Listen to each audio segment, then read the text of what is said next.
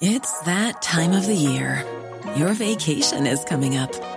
You can already hear the beach waves, feel the warm breeze, relax, and think about work.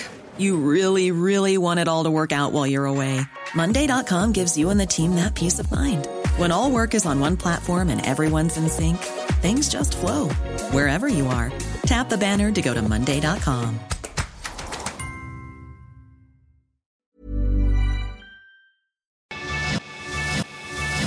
cuento, te lo cuento. Tu dosis diaria de noticias. Que tengan un lindo martes todos y todas. Bienvenidos a su dosis diaria de noticias con Te lo cuento. Soy Laura Gudiño y vamos a empezar a darle la vuelta al mundo y conocer qué es lo que anda pasando. Comenzamos. La peor masacre en Europa desde la Segunda Guerra Mundial Rusia negó con todas sus fuerzas que haya estado detrás de la matanza de Bucha, pese a que la comunidad internacional insiste que los militares rusos deben ser juzgados. Conforme pasan los días, van saliendo a la luz más imágenes terroríficas de la ciudad de Bucha, a unos 20 kilómetros al norte de Kiev, donde los soldados rusos emprendieron la retirada el fin de semana. Las autoridades locales informaron que ayer fueron enterrados en fosas comunes 340 civiles que aparecieron asesinados, muchos de ellos maniatados, en las calles de Bucha tras la salida de tropas rusas. A pocos kilómetros de ahí, la alcaldesa del poblado de Motejen, al igual que su esposo e hijos, aparecieron muertos en una fosa clandestina. ¿Y cuál fue la reacción internacional? Biden aplicó un se los dije y aseguró que lo sucedido es una prueba más de que Vladimir Putin es un criminal de guerra. Por su parte, la Unión Europea dijo que ella está trabajando urgentemente en más sanciones para Rusia por las atrocidades cometidas en Bucha, mientras que Francia y Alemania expulsaron a un montón de diplomáticos rusos de sus países. El tema será discutido hoy en una sesión especial del Consejo de Seguridad de la ONU. ¿Y a todo esto qué dice Rusia?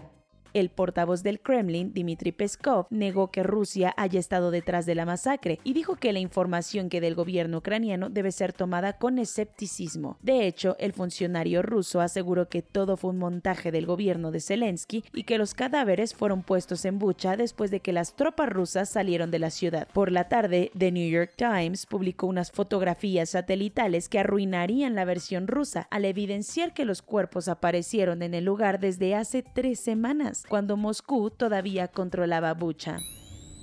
Un giro radical. Las elecciones en Costa Rica le dieron el beneficio de la duda al cambio que propuso el economista Rodrigo Chávez. En las urnas quedó bastante claro que los costarricenses necesitaban ponerle un alto a la política tradicional y darle la confianza al proyecto presidencial de Rodrigo Chávez, quien gobernará para el periodo 2022-2026, portando la banda presidencial desde el próximo 8 de mayo. La derrota se la llevó su contrincante, el expresidente José María Figueres, quien ya no tuvo de otra más que aceptar que los números no le dieron. Y es que con más del 95% escrutado, el político del Partido Progreso Social Democrático alcanzó el 52.9% de las preferencias, mientras que su rival del Partido Liberación Nacional se quedó con un 47.1%. Lo que sí es que es una decisión llena de controversia, ya que además de los escándalos que el ganador tiene por acoso sexual y porque se caracteriza por tener unos modos no tan políticamente correctos,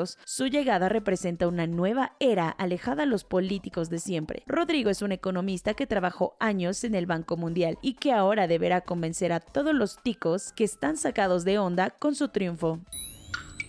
Maromas de cara a la consulta. El presidente dijo que no hay problema alguno con que sus funcionarios, incluyendo el secretario de Gobernación, anden promoviendo la revocación de mandato. Ya se volvió costumbre ver a los funcionarios de Morena promoviendo que la gente participe en la consulta de la revocación del mandato, planeada para este domingo. Ahora cacharon en estas andadas al secretario de Gobernación, Adán Augusto López, a quien se le vio en fotos y videos en un evento en su gira a Coahuila, donde pedía que votaran para que López Obrador continúe en el puesto durante la consulta del 10 de abril. Además, al parecer usó un avión de la Guardia Nacional para estar allí. Para colmo, en la misma jornada del fin de semana también vieron al general Luis Rodríguez Bucio, que es comandante de la Guardia Nacional y que uniformado y todo, se lanzó a la grilla de la revocación. Por esto, los dirigentes del PAN y del PRD avisaron que irán al INE para presentar la respectiva queja. ¿Y qué dijo el presidente? Muy tranquilo en su mañanera, dijo que sus muchachos están viajando para promover la transformación y pidió a la oposición que por favor se serenen.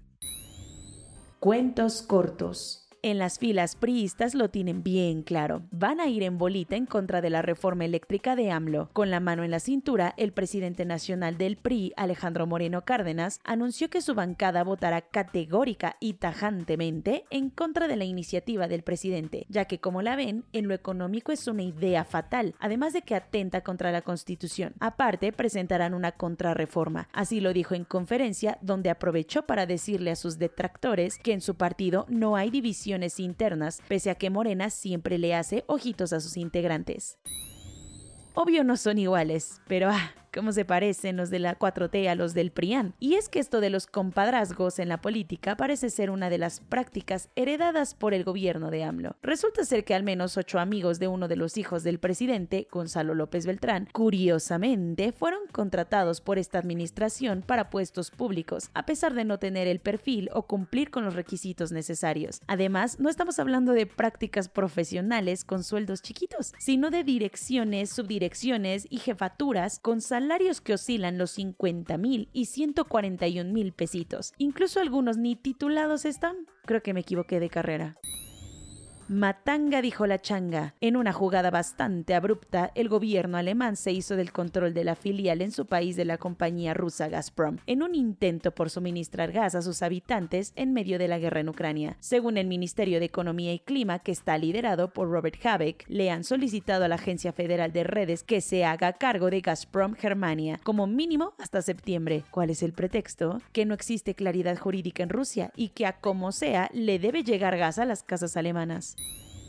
San Marino hizo historia y nombró al primer jefe de Estado abiertamente gay en todo el mundo. Al pequeño país europeo que está totalmente rodeado por Italia y que se jacta de ser la república más antigua del mundo, escogió a Paolo Rondelli, de 58 años, como uno de los dos capitanes regentes del país, cargo que funge como la jefatura de Estado. ¿No el primer ministro de Luxemburgo también es gay? Sí, al igual que el primer ministro serbio, pero ambos son jefes de gobierno, no de Estado. Rondelli fue embajador de San Marino en Estados Unidos por años y luego asumió un cargo en el Parlamento.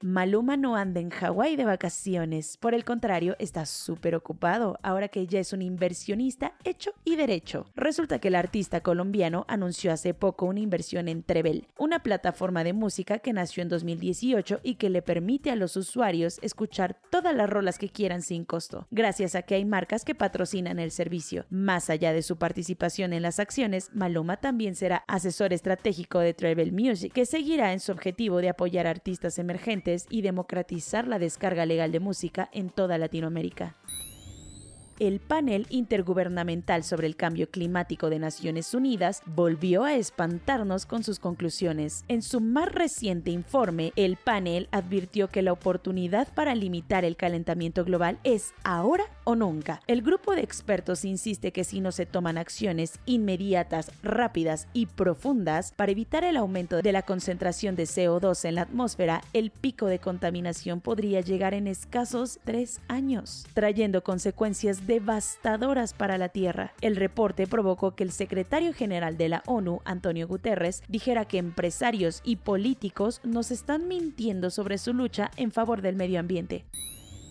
Soy Laura Gudiño y esa fue su dosis diaria de noticias de este bellísimo martes 5 de abril. Que tengan un excelente día. Nos vemos mañana aquí en su podcast informativo favorito. Te lo cuento.